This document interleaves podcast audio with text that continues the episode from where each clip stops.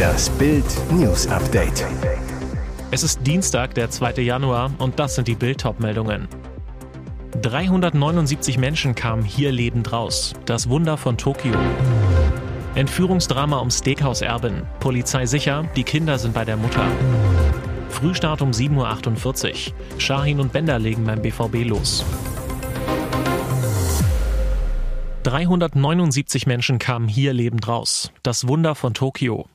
Es ist das schwerste Unglück mit einem Airbus A350 in der Geschichte, doch es endete mit einem Wunder. Auf dem Tokioter Flughafen Haneda kollidierte ein Jet bei der Landung mit einem Flugzeug der Küstenwache, fing Feuer und brannte völlig aus. Doch alle 367 Passagiere und zwölf Besatzungsmitglieder retteten sich lebend aus der Flammenhölle. Flug JL 516 war um 16.27 Uhr vom Flughafen Neuchitose in Sapporo gestartet. Er setzte nach einer Stunde und 20 Minuten Flugzeit zur Landung in Tokio an. Dort kollidierte der erst zwei Jahre alte Großraumjet mit einem Flugzeug vom Typ Bombardier Dash 8 der japanischen Küstenwache. Auf den Bildern einer Flughafenkamera war ein explosionsartiger Feuerball am Anfang der Landebahn zu sehen. Beim Aufprall brach das vordere Fahrwerk des Airbus ab, die Maschine rutschte auf dem vorderen Rumpf über die Landebahn. Rettungskräfte waren in nur wenigen Minuten vor Ort, das Feuer konnten sie allerdings nicht löschen, zu schnell breiteten sich die Flammen aus. Die zehnköpfige Kabinencrew behielt die Nerven und tat das vorbildlich, wofür sie in ihrer Ausbildung trainiert werden. Die Kabine eines Passagierflugzeugs muss im Notfall in nur 90 Sekunden komplett evakuiert sein. Was das Wunder von Tokio möglich machte, die Disziplin der Japaner. Wie vorgeschrieben ließen alle ihr Handgepäck an Bord zurück, blockierten so keine Gänge und Türen und halfen nach der eigenen Evakuierung sogar anderen Passagieren, schnell die Notrutschen für die nächsten Passagiere freizumachen. Tragisch, die Maschine der Küstenwache sollte Material in das Erdbebengebiet nach Niigata an der Westküste des Landes bringen. Dort sind seit dem Neujahrstag bei einer Serie von Erdbeben mindestens 48 Menschen ums Leben gekommen. Der Kapitän der Maschine wurde verletzt, die übrigen fünf Menschen an Bord sind tot. Entführungsdrama um Steakhouse-Erbin. Polizei sicher, die Kinder sind bei der Mutter. Wende im Entführungsdrama um die Kinder von Steakhouse-Erbin Christina Block. Die beiden Geschwister waren am Silvesterabend in Dänemark gekidnappt worden.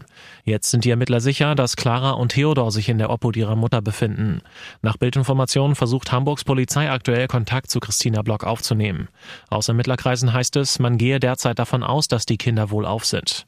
Dazu müssten sich die Beamten aber vor Ort ein Bild machen. Christina Block solle sich nicht sorgen, dass ihr die Kinder weggenommen würden. Sie habe das Sorgerecht. Es müsse lediglich endgültig ausgeschlossen werden, dass es sich nicht um einen klassischen Entführungsfall mit einer Lösegeldforderung handle, hieß es aus Polizeikreisen. In der Silvesternacht hatten Unbekannte die zwei gemeinsamen Kinder Clara und Theodor in Dänemark entführt, während sie mit ihrem Vater, Blocks Ex-Mann, ins neue Jahr feierten. Pistorius statt Scholz, wildes Gerücht um Kanzlertausch. Katerstimmung bei der SPD beim Blick auf die Umfragen zum Jahresende. Von 20 auf 15 Prozent ist die Zustimmung im Verlauf des Jahres 2023 gesunken. Noch schlimmer, der Rückstand auf die Union hat sich von 6 auf 17 Prozentpunkte fast verdreifacht. Wesentlicher Faktor des SPD-Debakels, nur noch jeder fünfte Deutsche bewertete zuletzt die Kanzlerarbeit von Olaf Scholz positiv.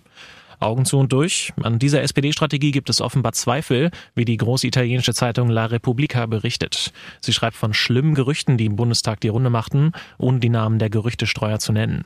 Demnach könnte der Kanzler sich 2024 zum Rücktritt gezwungen sehen. Über einen möglichen Nachfolger werde in einem Flügel der Sozialdemokraten bereits geflüstert. Boris Pistorius, der beim Volk beliebtere Bundesverteidigungsminister. Grund für den Wechsel im Kanzleramt laut zwei anonymen Quellen, die die Berlin-Korrespondentin der Zeitung zitiert, der Skandal um die Betrügerfirma Wirecard und deren abgetauchten Chef Jan Maschalek. Scholz war unter Merkel Finanzminister, als 2020 der größte Skandal der deutschen Wirtschaftsgeschichte seit dem Zweiten Weltkrieg aufflog. Als Minister war Scholz verantwortlich für die Finanzaufsicht BaFin, der der Milliardenschwindel mit Luftbuchungen nicht aufgefallen war. Die Tatsache, dass solche wilden Spekulationen aus einer italienischen Zeitung nach Deutschland schwappen, zeigt die Krisenstimmung im politischen Berlin. Es gibt allerdings gewichtige Zweifel an der Plausibilität eines internen Putschplans in der SPD zugunsten von Pistorius. Zum einen hat sich gerade die gesamte SPD beim Parteitag hinter Scholz gestellt. Zum anderen, wenn, wie angedeutet, der linke Parteiflügel Gerüchte über angebliche Angriffsflächen des Kanzlers streut, warum sollte dieser dann ausgerechnet Boris Pistorius ins Kanzleramt hieven wollen? Der hatte gerade gefordert, Deutschland müsse kriegstüchtig werden. Ein Satz, für den der traditionell linke SPD-Nachwuchs bis vor kurzem wohl noch seinen Parteiausschluss gefordert hätte. Frühstart um 7.48 Uhr. Shahin und Ben Bänder legen beim BVB los. Bei Borussia Dortmund schauen zum Start ins neue Jahr alle auf diese beiden Club-Ikonen. Mit der Rückkollektion von Nuri Sahin und Sven Bender als neuer Co-Trainer von Edin Terzic sorgte der BVB nach der Krisenhinrunde für doppelten Legendenwumms. Dass mit ihnen ein neuer Wind weht, zeigte sich schon am ersten Arbeitstag. Überpünktlich um 7.48 Uhr fuhren die beiden gemeinsam am Trainingsgelände in Dortmund-Brackel vor. Bild liegen die exklusiven Bilder der Ankunft vor. Bender saß am Steuer des schwarzen BMW X5, Shahin lächelnd daneben. Kurz vor dem Eingangstor hielt der Wagen kurz an, rollte dann auf den Spielerparkplatz. Beide waren sogar vor Cheftrainer Terzic da, der nur wenige Minuten später um 7.57 Uhr am Trainingsgelände ankam. Ihr Auftrag jetzt, sie sollen helfen, die sichtbaren Risse zwischen Mannschaft und Terzic zu schließen und in neue positive Energie umzuwandeln. In der von Terzic selbst mitentwickelten neuen Konstellation soll Kultfigur Shahin vor allem mit seiner Strahlkraft nach außen den Druck von Terzic nehmen. Intern soll Bender der Mannschaft die Kämpfermentalität vorleben, die er schon als Spieler auf den Platz brachte. Klar ist aber auch, wie Bild bereits berichtete, ist Shahin, der zuletzt Türkei-Club Antalyaspor in 92 Pflichtspielen betreute, ab sofort auch der Phantomtrainer für Terzic, sofern das Minimalziel Champions League-Qualifikation auch weiterhin in akuter Gefahr stehen sollte. Am Mittwoch hebt die Mannschaft dann Richtung Trainingslager in Marbella ab. Dort hatte Terzic der Mannschaft bereits vergangenes Jahr den Feinschliff für die anschließende furiose Rückrunde verpasst. Die muss jetzt auch mit Shahin und Bender gelingen. Zitter-Countdown zur Akte Epstein. Ex-Präsident Clinton soll Name Nummer 36 sein. In einem der größten Missbrauchsskandale der Welt rund um den verstorbenen Investmentbanker Jeffrey Epstein stehen insgesamt 177 Prominente aus Adel, Politik und Showbiz im Verdacht, engste Kontakte mit dem verurteilten Sexualstraftäter gepflegt zu haben. Darunter angeblich auch Bill Clinton. Neu ist, dass in dieser Woche die New Yorker Bundesrichterin Loretta Preska Gerichtsakten früherer Klagen gegen Epstein und seine Partnerin Ghislaine Maxwell freigibt. Die Namen in den betreffenden Akten waren zuvor anonymisiert worden. In der Liste aufgeführt sind sowohl Opfer als auch vermeintliche Täter und mögliche Mitwisser. Clinton soll laut ABC News aufgeführt werden als John Doe 36. Mit dem Platzhalternamen John Doe bei Frauen Jane Doe werden in den USA Personen mit unbekannter oder geheimer Identität bezeichnet. Der heute 70-jährige Clinton wird in den Dokumenten angeblich mehr als 50 Mal genannt soll am häufigsten in den Akten zum Fall Virginia Jeffrey auftauchen.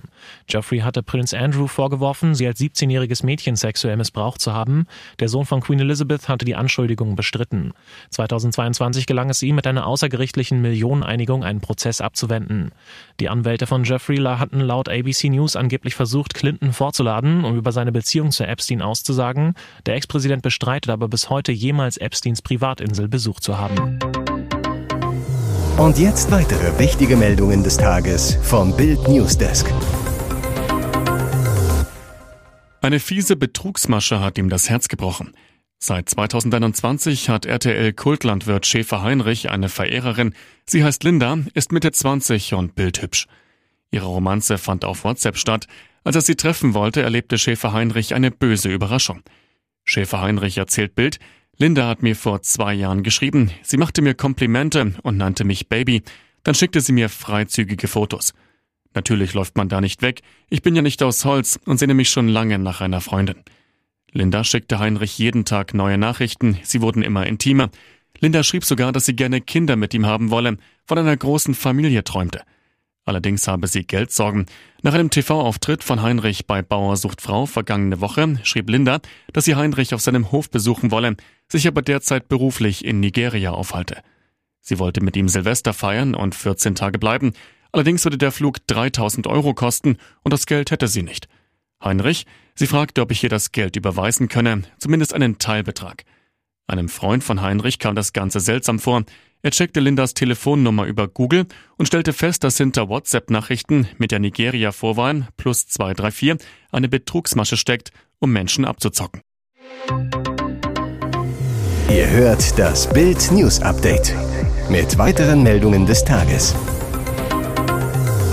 Neue Details zur Pocherscheidung. Amira begräbt jede Hoffnung aufs Liebescomeback. Das Jahr 2023 endete versöhnlich. Eigentlich ein gutes Zeichen für die Zukunft, oder? Wochenlang tobte zwischen Oliver und Amira Pocher ein Rosenkrieg. Doch zum Jahresende bekamen beide die Kurve. Das noch Ehepaar feierte in Köln zusammen, wünschte auf Instagram ganz harmonisch alles Gute für 2024. Olli, wer hätte das gedacht, oder?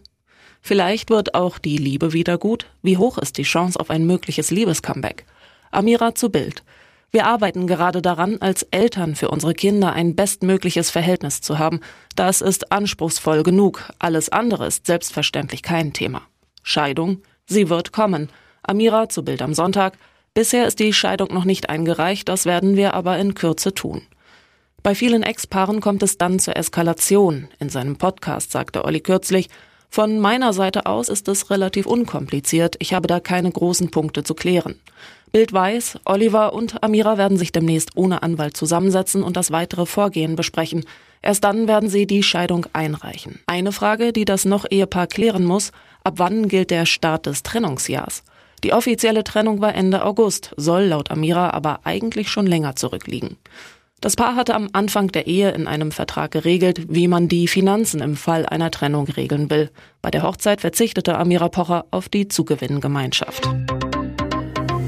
Hier ist das Bild News Update. Und das ist heute auch noch hörenswert. Geheimer Lagebericht der Polizei, Krawallakte Silvester, wo es in Deutschland knallte. Für die Polizei war es die härteste Nacht des Jahres und ein Geheimpapier enthüllt jetzt, wie heftig es wirklich war. In ganz Deutschland stellten Polizisten Verstöße gegen das Waffen- und Sprengstoffgesetz fest, registrierten Drogendelikte und wehrten Angriffe auf Rettungskräfte, Feuerwehrleute und Polizisten ab. Sogar Molotow-Cocktails wurden sichergestellt. Bild liegt der geheime Lagebericht der Polizei aus der Silvesternacht vor. Das Papier, das mit VS für Verschlusssache gekennzeichnet ist, listet die Brennpunkte einzeln auf. Demnach gab es in Berlin eine hohe Zahl von Übergriffen auf Rettungs- und Einsatzkräfte der Polizei unter anderem gegen größere Jugendgruppen mit dem Einsatz von Pyrotechnik, gezielt gegen Einsatzkräfte vor. Diverse Einsatzfahrzeuge von Polizei und Feuerwehr wurden beschädigt, waren teilweise nicht mehr einsatzfähig. Aus Menschenmengen heraus wurden Passanten und Einsatzkräfte mit Pyrotechnik beworfen. 390 Chaoten wurden festgenommen. Die Bilanz 54 verletzte Einsatzkräfte, 30 davon durch Pyrotechnik. In Hamburg mehr als 1200 Polizisten waren im Einsatz. Es gab drei Festnahmen. 117 Strafanzeigen und 161 Platzverweise. Neun Polizisten und drei Feuerwehrleute wurden verletzt. Nordrhein-Westfalen. In Duisburg wurden Einsatzkräfte mit Pyrotechnik beschossen. Straßenbereiche wurden geräumt. 17 Strafanzeigen gefertigt. Auch in Solingen wurden Einsatzkräfte massiv mit Pyrotechnik beworfen.